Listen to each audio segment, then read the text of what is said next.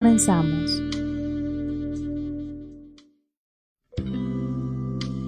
Sean todos bienvenidos a Sentir con Sentido, el espacio donde desarrollamos distintos temas para entablar un ameno diálogo con uno mismo, transformando el pensamiento para mediar las emociones y éstas se vean reflejadas en las acciones. Comenzamos.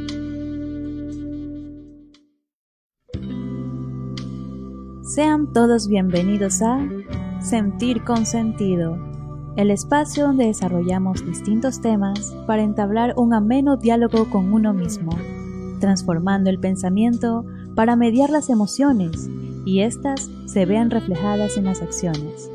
Comenzamos.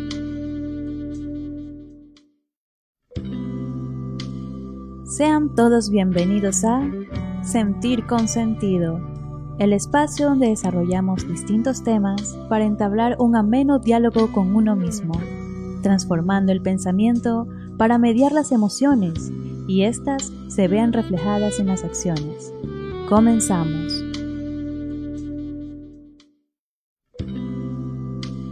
Sean todos bienvenidos a Sentir con Sentido, el espacio donde desarrollamos distintos temas para entablar un ameno diálogo con uno mismo transformando el pensamiento para mediar las emociones y éstas se vean reflejadas en las acciones. Comenzamos.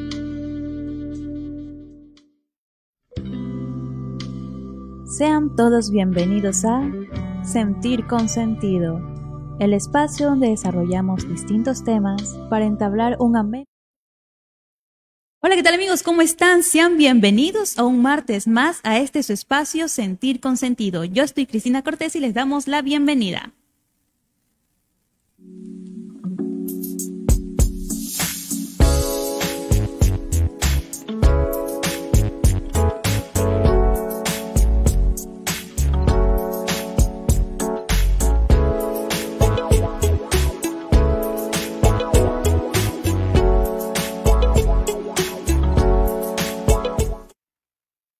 Queremos agradecer a toda nuestra audiencia por estar sintonizándonos por vía Facebook en radiocry.unemi.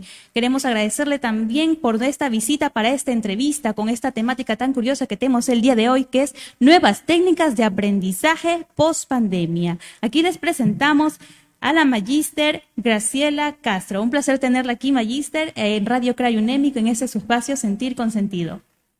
Muchas gracias por la invitación en realidad me siento aquí como una persona feliz de ver a estudiantes de la Universidad Estatal de Milagro liderando este proceso Radio CRAI, sentir con sentido. Creo que es lo que necesita la educación, la comunidad universitaria y sobre todo la comunidad de los centros de educación básica, compartir estas experiencias que mejoran la calidad educativa. La magister Graciela Castro, ella tiene un amplio recorrido. Ella es licenciada en Ciencias de la Educación con mención en Educación Básica aquí en la Universidad Estatal de Milagro. También es magíster en Gerencia Educativa aquí en la Universidad Estatal de Milagro. Perteneciente al Grupo de Investigación de Inclusión Educativa y Social de Niños, Adolescentes y Jóvenes con Necesidades Educativas Especiales. Exdirectora de la carrera de Educación Básica y ahora directora de la Maestría de Educación Básica. Mister, ¿qué otra especialidad o qué otra trayectoria también podría compartirnos aquí con la audiencia? Bueno, primero quiero decirles que me siento orgullosa de ser 100% UNEMI, pregrado, posgrado. He sido formada aquí en la universidad y agradezco por todas las oportunidades que me han dado para seguir perfeccionándome, porque el conocimiento no es estático, cada día aprendemos más. Luego, eh, por todas estas experiencias que he pasado, desde las coordinaciones de investigación y facultades de educación, prácticas preprofesionales, desde la dirección de carrera, ahora ayudando desde la coordinación de la maestría de educación básica, también trabajando con el Ministerio de Educación, porque la educación superior no puede estar desligada del Ministerio de Educación, donde se forman los profesores en la educación parvularia, la educación básica y el bachillerato. De esa forma permite poder identificar cuáles son las problemáticas en cuanto a la educación y cómo nosotros acá en educación superior, en base a esas necesidades pertinentes, podamos programar actualizar nuestros contenidos y formar profesionales con esas destrezas que requieren los centros educativos. ¿Y qué responsabilidad tienen los educadores que están preparando a futuros formadores de estudiantes? Bueno, desde el hecho de ser docente, nosotros nos convertimos en unos poetas, porque somos inspiradores. No puede haber un docente que no tenga esa actitud para enamorar a sus estudiantes a que puedan descubrir sus estudiantes, de que puedan descubrir, perdón, sus conocimientos. Entonces, el docente que forma tiene en sus manos muchas responsabilidades. Alguna vez escuché a un jefe mío que decía, es como el médico, en sus manos está la vida de ese individuo que viene y que tiene necesidad de aprender. Y si nosotros los docentes hacemos una mala práctica pedagógica, vamos a traumar esa persona que confía en nosotros, que somos quizás su inspiración y entonces los profesores debemos tener siempre una actitud positiva, liderando el cambio, pero sobre todo haciendo creer que cada uno puede lograr las metas que se propone. Nadie contagia el conocimiento. Los profesores motivamos a que cada uno descubra ese conocimiento. Entonces, un profesor es un inspirador, es un poeta, es luz. En este caso, los profesores tienen la mente de miles de personas en sus manos, su destino incluso. Así es, por eso es que dicen el dicho, ¿no? La mejor, la mejor arma para evitar las guerras es la educación. Entonces, en nuestras manos está todas esas personas que tienen sueños y que quieren llegar a ser grandes profesionales, no solamente aquí en nuestro contexto, sino a nivel mundial. Ese es nuestro compromiso y qué hermoso es ver cuando nuestros estudiantes han cumplido sus sueños gracias a que en algún momento también pasaron por nuestras vidas y fuimos un sendero de inspiración para que ellos lo puedan lograr. Esa es una virtud que tenemos y realmente no se compara con nada el hecho de ver triunfante a nuestros estudiantes. Llena de orgullo, son los pupilos, cómo fueron creciendo, cómo fueron evolucionando. Así es, desde que los conocemos, desde el primer día. Yo siempre digo que la primera, el primer día es lo que impacta. es. es como la primera cita, ¿no? El primer día es lo que dice todo, no solamente en tu físico, sino también en tu interior porque lo que tú transmites es lo que tú eres. Entonces el estudiante debe sentirse en confianza con su profesor, sentir que aquí ninguno de los dos es el protagonista, sino es él y que con ayuda de su profesor puede lograr todas las metas. Aquí vemos mucho las inteligencias múltiples y todos son inteligentes. A veces hay como una confusión y pensamos que uno es menos que, que otro, pero no, el, quizás aprende uno de forma visual, pero el otro también aprende rápido de forma auditiva y el otro kinestésico todos somos inteligentes y nuestro rol como profesores es que esas personas puedan identificar sus destrezas y esas destrezas se conviertan en fortalezas de vida.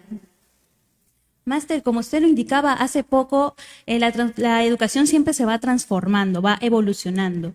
Pero ¿cómo considera usted que ha sido el cambio en estos dos últimos años? ¿Cómo ha ido cambiando las nuevas tecnologías, la adaptación debido a la pandemia? En realidad la tecnología ya existía, ¿no? Y cuando llegó lo de la pandemia hace más de dos años, nos cogió como un poco desprevenidos, pero ya existían nativos digitales que eran nuestros estudiantes. tanto para el docente, que siempre tiene que ir a la par de cómo caminan sus estudiantes, nos cogió, vuelvo y repito, un poco desprevenidos, pero no incapaces de podernos actualizar renovar, reinventarnos. Y qué bonito, porque nos dio nuevos anhelos, nuevas eh, ganas de poder aprender lo que no solamente nuestros hijos, sino toda la comunidad educativa estaba necesitando para poder continuar nuestro proceso de aprendizaje y nuestro proceso de vida. Entonces, el mundo no paró con limitaciones y todo, nosotros los profesores nos reinventamos y cogimos ese don de poder compartir conocimientos con nuestros estudiantes de forma virtual. Nos costó, y digo nos costó, porque todos estamos en el mismo círculo. Docentes, estudiantes y padres de familia. Así es, porque somos una triada. No puede haber educación si solamente hablamos del estudiante y el profesor. Hablamos también del contexto social que es la familia. Y ese es un gran apoyo. Ahí estuvo nuestro gran compromiso. Y hemos salido airosos. La educación en línea no era el problema. El problema era esa eh, brecha económica, cultural y social.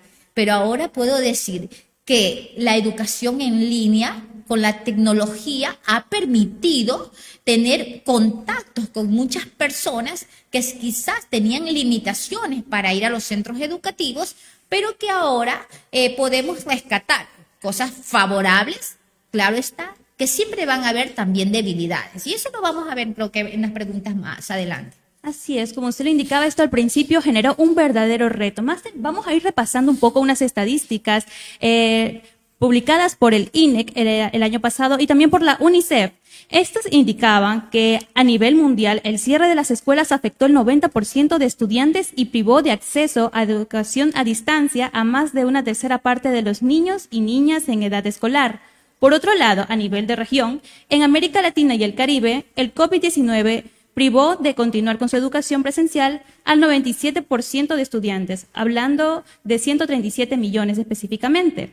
Entonces, eh, ¿cuál es el panorama actualmente? Porque fue, eh, tuvimos dos años para poder adaptarnos. Entonces, ahora, ¿cómo podemos decir que está la educación? Bueno, Tú has visto que están unos porcentajes sumamente altos, especialmente en el sector de las escuelas rurales, las escuelas fiscales, por la falta de conexión, esas brechas económicas que limitaban el acceso a la tecnología. Desde el Ministerio de Educación se vio buscar alternativas, estrategias, eh, no solamente de aprendizaje, sino también de motivación al padre de familia para poder buscar ese acercamiento con las personas que tenían limitaciones de Internet, de esta parte virtual y de recursos tecnológicos. Entonces podemos decir que aún siguen limitaciones, aún siguen las limitaciones, pero el volver a la parte presencial nos prepara con planes de acción como por ejemplo, ahora con este retorno ya no se presenta un diagnóstico de una semana. Tienen planificado dos semanas de diagnóstico y cuatro semanas para nivelación. O sea que después de seis semanas pueden aplicar el currículo con los temas nuevos. Pero ¿qué es el plan de acción? Segundo, la vinculación con la familia va a ser un eje transversal ahora en el proceso y las metodologías van a ir cambiando, porque ya no es la cantidad de tareas, sino la calidad de las mismas. El porcentaje está ahí, pero confiamos en que con la buena actitud y las nuevas metodologías podamos eh, fortalecer esos vacíos o fortalecer esas esos nuevos conocimientos, pero desde la acción, reflexión, acción, ya no solamente teoría. Antes de empezar el programa estábamos comentando de que estas nuevas metodologías es importante implementarlas desde la educación primaria y secundaria. ¿Por qué es tan importante darle, darle prioridad a estas áreas? Muy bien, mira, eh, los resultados también los podemos nosotros ver desde hace mucho tiempo y ya encontramos, el, dice, buscamos culpables, pero no buscamos planes de acción. Ahí están las pruebas de ingreso a las universidades, debilidades en la actitud verbal y debilidades en la lógica matemática. Ahora con la nueva prueba Transforma ya no solamente dependen de estas dos, sino también conocimiento social, eh, social, natural. Y nosotros pensamos que en el bachillerato es el culpable. Y luego el bachillerato le echa la culpa a la educación básica superior, la superior a la media, la media le echa la culpa a la elemental y la elemental le echa la culpa a, los de, educación inicial y los de educación inicial a la familia y la familia a la vaca, como dice el dicho, ¿no? Pero en realidad ese no es el camino. El camino es poder identificar, identificar ¿Cuáles son las metodologías que estamos trabajando los profesores en la educación básica elemental?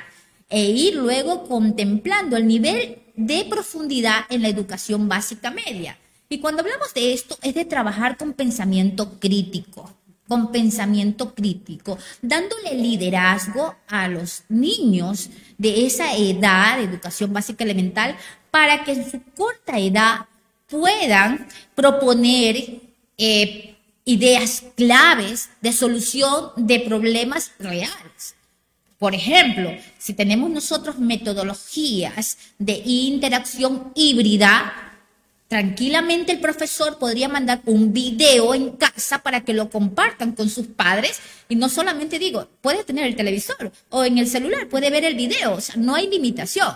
Y en clase, utilizar cuál es su experiencia a partir de lo que vio el video. Un resumen, una un redacción. resumen. ¿Qué opina? ¿Qué puede cambiar? ¿Qué puede sugerir? En su corta edad puede dar una oración simple, puede avanzar luego a una oración compuesta. Pero no es decirle, tráeme un resumen escrito y le pongo la nota. No, es compartir la experiencia a través de su razonamiento y de su solución a un problema. ¿Y cómo se puede trabajar en esta brecha que hay una gran diferencia entre la educación privada y la educación pública? Bueno, ahí hay una brecha enorme que tiene que ver con la parte económica, ¿no? A veces, eh, te puedo decir como ejemplo, tenemos, todos tenemos un mismo currículo. El currículo de educación es para todo, costa, sierra, oriente, fiscales, particulares, rurales. ¿Qué es la diferencia? Es la metodología que se aplica. Y también algo muy importante es que no se cumplen los estándares, porque también tenemos ahí limitaciones por metros de, de espacio, la cantidad de estudiantes. Entonces, en una escuela particular eh, tenemos muchos recursos económicos, desde la parte tecnológica, salones muy amplios, con grupos de 20 25 estudiantes, con, a- con mesas, que es lo que se quiere ahora. En cambio, en las fiscales, como pertenecemos al Estado y las limitaciones económicas, es a nivel eh, de todos los estatus, no solamente de la educación superior, sino también la educación básica, aún continuamos con bancas, donde los estudiantes eh, siguen con la tradicional fila vertical y fila horizontal. Entonces, eso no permite que exista más confianza en la interacción de los estudiantes, además que en un contexto pequeño ingresan grupos muy numerosos de 40 y 50 estudiantes. Es más difícil llevar un control, un seguimiento. Exacto, y entonces profesores que ingresan también al magisterio y que han visto capacitaciones, pero más teóricas que prácticas. Entonces muchas veces por falta de tiempo no pueden eh, poder observar y diagnosticar y conocer y ser empáticos con sus estudiantes porque no identifican los tipos de inteligencias y tipos de necesidades que tiene cada uno. Entonces ahí se ve la brecha y la diferencia.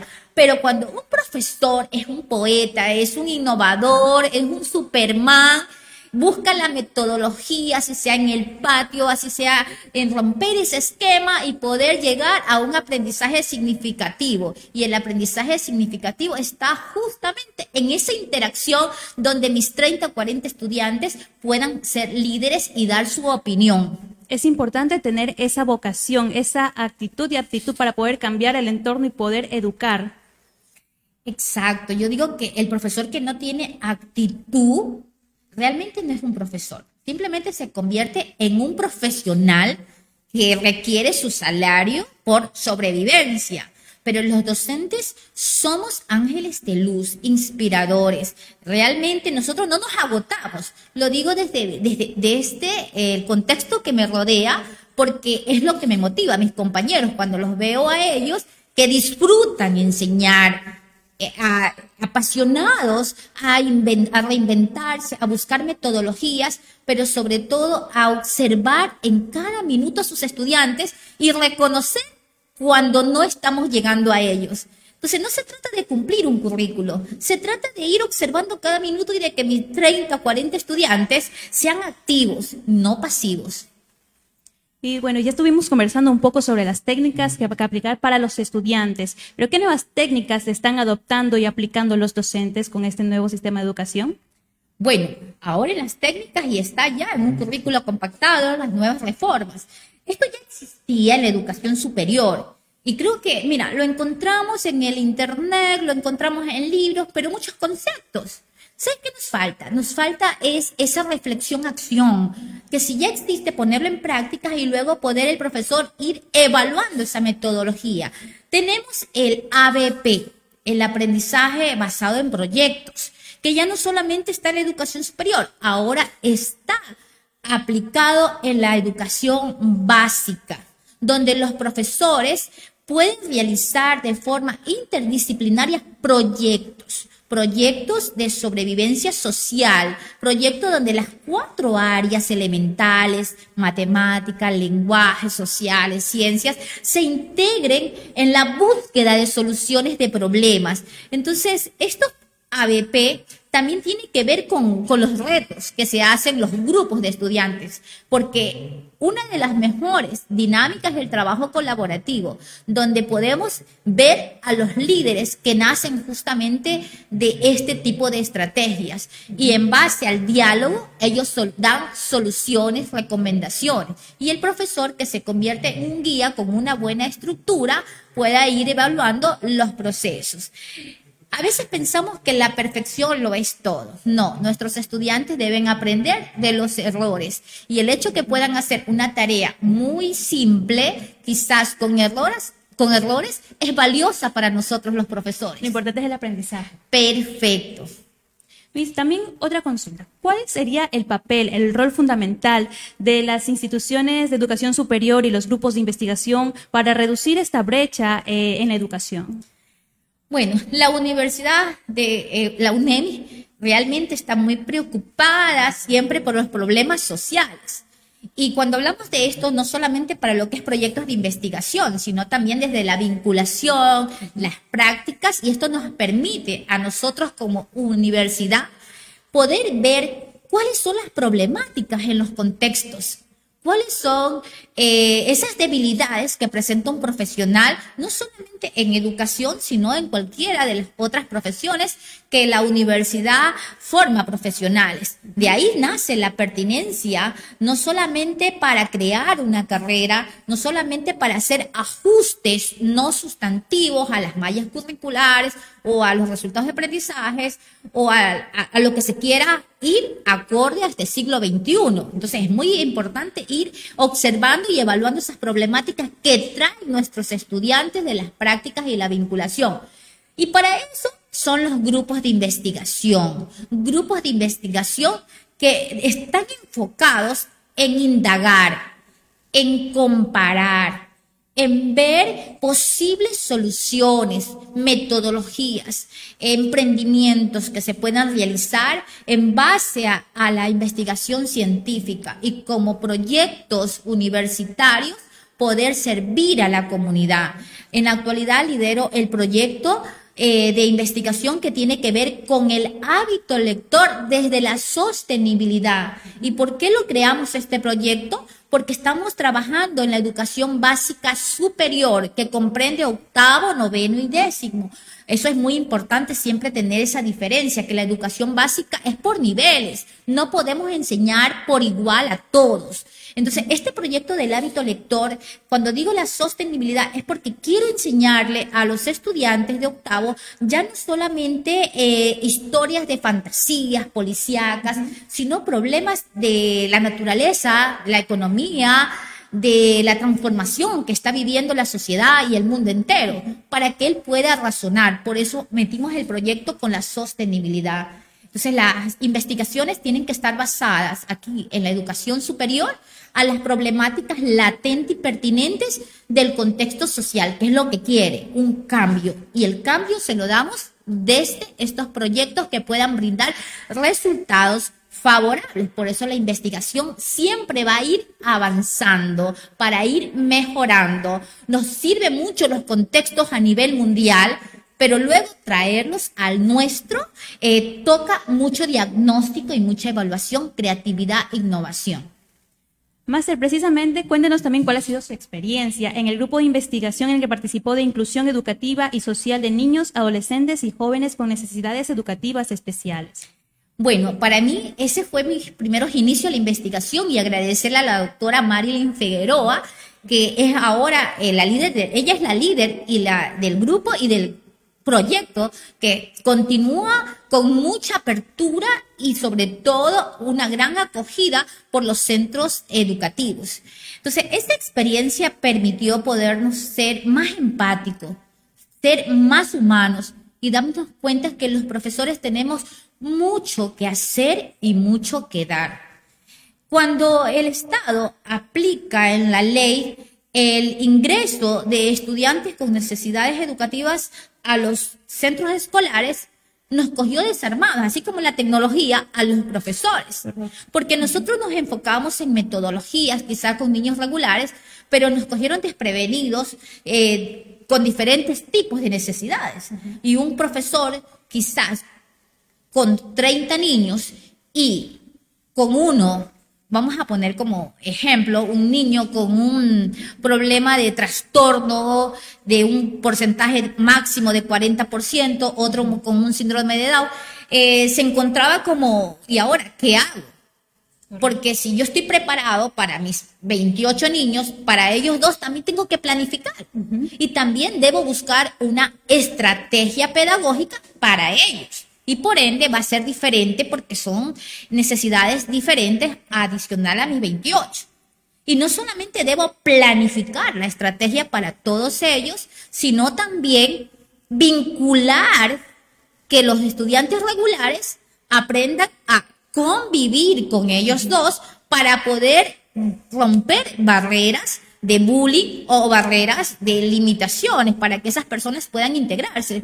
Entonces muchos profesores eh, se encontraban, como decían ellos, y ahora... De manos atadas. De manos atadas. Entonces para eso nace este grupo de investigación, justamente para poder crear estrategias de acuerdo a cada necesidad y poder capacitar a los profesores del Ministerio de Educación Básica y tengan alternativas de metodologías que puedan aplicar dependiendo la necesidad, el porcentaje, el grado básico, el trabajo con los padres de familia, que es muy fundamental.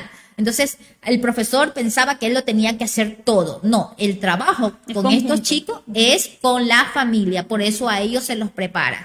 Y entonces, ese proyecto me ha dejado mucha experiencia, fue mi inspiración para poder buscar más metodologías, pero a veces buscamos dónde está nuestra fortaleza. Y en el área de educación básica, cuando me doy cuenta de que llegamos a problemáticas en ingreso a las universidades, con la actitud verbal, decidí crear ahora el proyecto del hábito lector en la educación básica superior. Es muy importante también porque muchos padres se resignan, eh, reciben eh, malos comentarios de estudiantes, de los docentes mismos, eh, de que su hijo tiene un bajo nivel de, de captar, de tener atención o sus capacidades especiales. Entonces, esto también genera en el estudiante depresión, ¿no?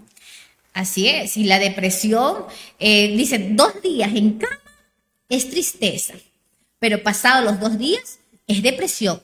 Y la depresión es un trauma que es una enfermedad y que te puede llevar a otros síntomas más fuertes. Entonces, cuando llegamos a esto de las tristezas y las, las depresiones, no le podemos echar solamente a la pandemia. Esto ya viene desde hace muchos tiempos por los problemas sociales. Entonces nosotros los docentes identificamos. Claro está que no podemos darle el tratamiento porque existen otros departamentos especialistas, pero sí podemos trabajar con ellos desde diferentes metodologías que los puedan hacer salir, salir de esa zona depresiva o esa zona conflictiva para que en el momento que compartan los nuevos aprendizajes, ellos puedan sentirse que son una vida que también están aquí con limitaciones, con problemas, pero que pueden tener soluciones. Por eso es que cuando trabajaba en los centros de educación básica, eh, siempre compartía videos, pero no solamente videos motivacionales, sino videos que hacían ver eh, la pobreza, videos que hacían ver personas que no habían tenido una educación, no por falta de recursos económicos, sino por malas decisiones de su vida y que estaban en conflictos con las drogas, con problemas sociales latentes. Entonces los estudiantes al comienzo, eh, acostumbrados a solamente solamente ver videos de motivación. Cuando ven estos problemas latentes y sociales, hacen reflexión. Yo no quiero llegar a eso. Entonces, ¿cómo llegaron a eso? Comienzan las preguntas. Y es ahí cuando uno les dice, pues comencemos a indagar. ¿Por qué tú crees que una persona pudo llegar a las drogas? A ver, ¿por qué tú crees que una persona pudo haber llegado a, ser, como le estamos ahora, un sicario? Entonces, estas son las tipos de actividades y preguntas que los estudiantes comienzan a reflexionar entre ellos, a debatir sus experiencias eh, en el sentido de la comunidad, de lo que observan en la televisión, de vecinos. Y, es ahí donde ellos dicen, yo no quiero llegar a No llegar a ese punto de no retorno. Exacto, yo no quiero. Entonces ahí cuando uno les dice, muy bien, entonces, eh, ¿de quién depende esto? Porque no es el dinero, yo siempre les digo. Porque yo puedo ser de escasos recursos, pero tengo un texto y ese texto me va a dar sabiduría.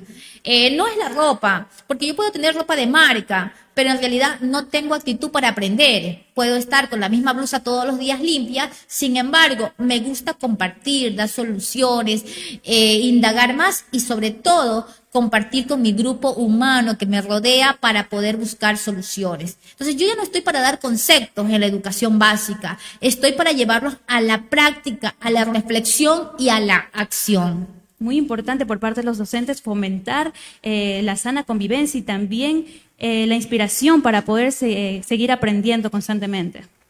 Así es, es la motivación día a día, porque todos no crean que los profesores somos un robot, no, también somos humanos, también tenemos problemas, pero a la hora de impartir nosotros los dejamos de la puerta para afuera, porque lo que yo soy transmito. Entonces les digo siempre a mis estudiantes cuál es la actitud del día de hoy y ellos tienen que decir siempre conquistar el mundo. ¿Y de quién depende conquistar el mundo? Depende de ustedes. Yo acá soy un abanico de herramientas que lo que voy a hacer es brindárselas a ustedes y en conjunto ustedes van a escoger la mejor. Y yo lo que necesito es que ustedes me digan a mí cuál sería la solución para bien o recomendar algún cambio o sugerencia. Entonces ellos se sienten seguros y sobre todo tomados en cuenta. Y cuando te das cuenta, ya no habla uno, dos, tres, sino los 30 y 40 estudiantes del centro educativo.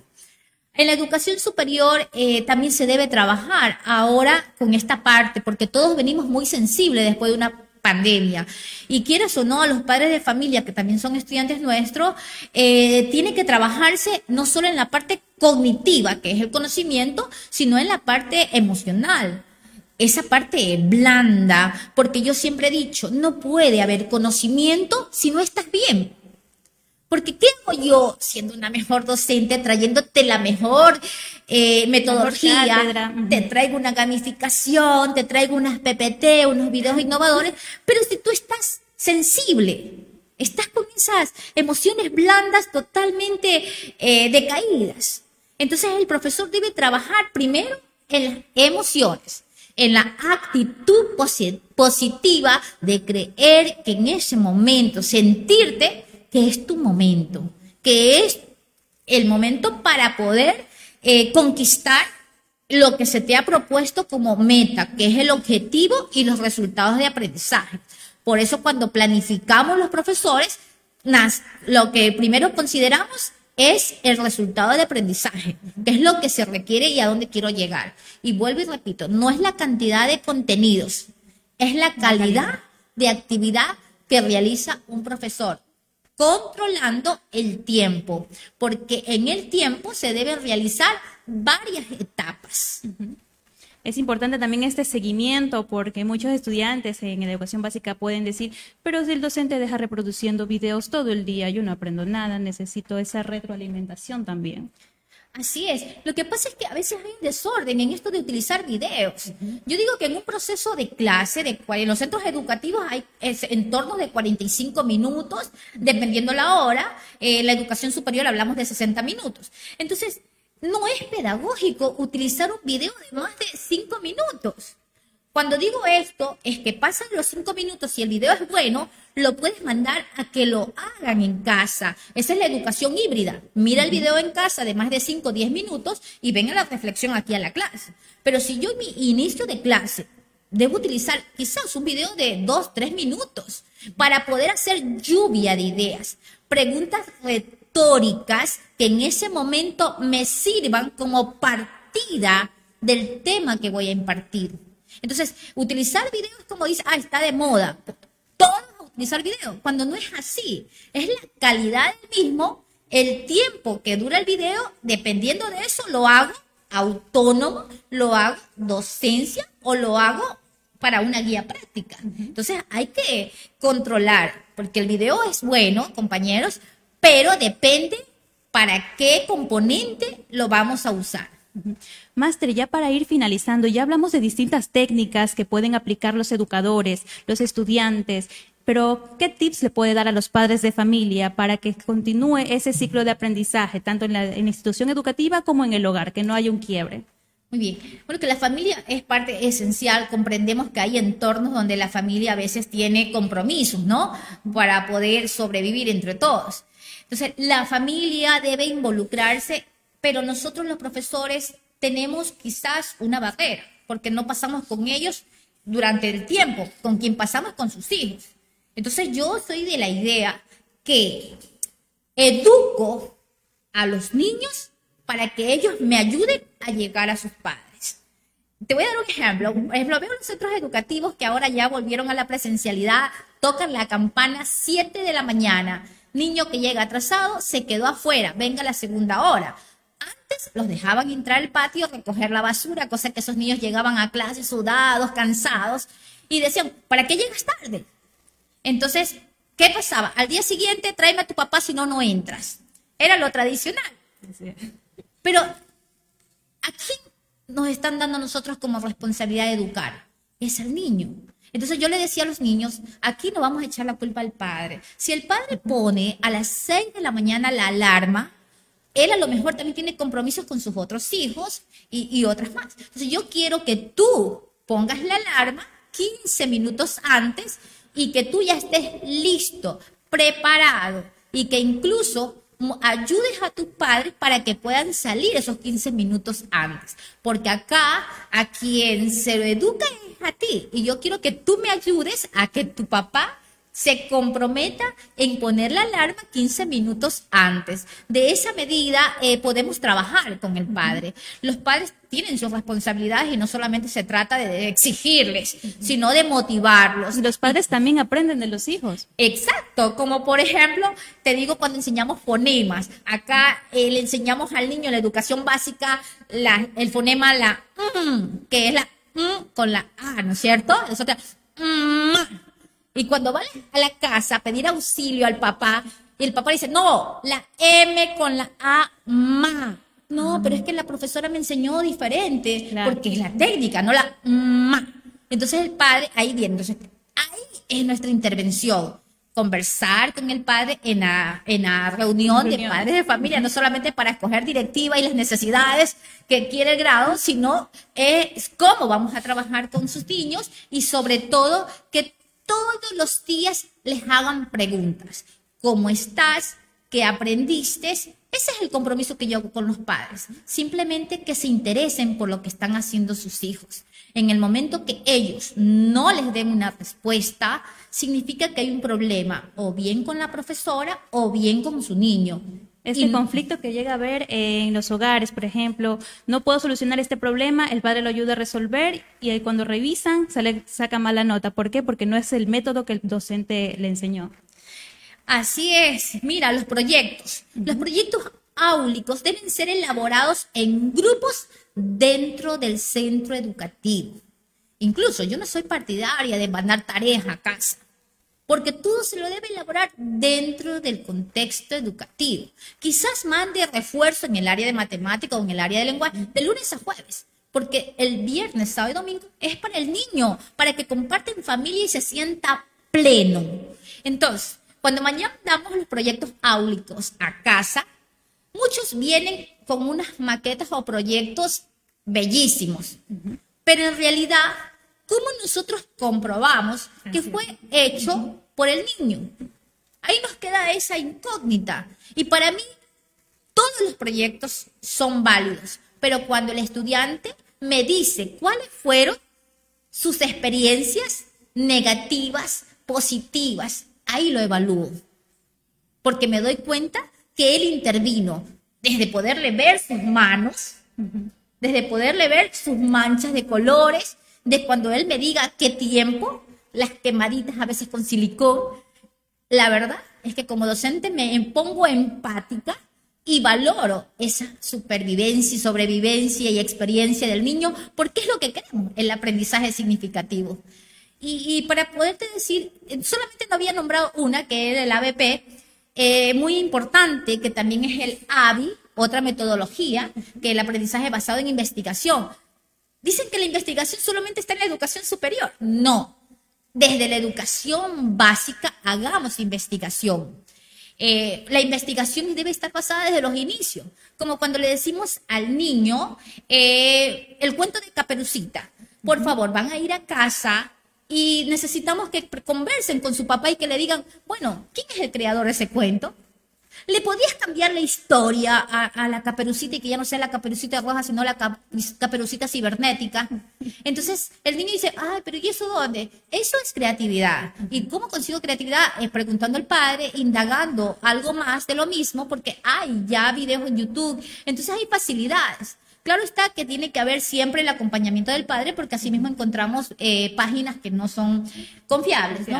Entonces, en la educación básica, si nosotros trabajamos con el hábito desde la investigación científica, eh, va a promover mucho la innovación, la creatividad, no es la cantidad, vuelvo y repito, sino la calidad. En la educación básica superior y en el bachillerato debemos eh, el 10 de agosto, pero no es un copia y pega sino el 10 de agosto desde eh, el ministerio que lo, eh, lo puede referenciar, enseñar a referenciar y a búsqueda de páginas del estudiante.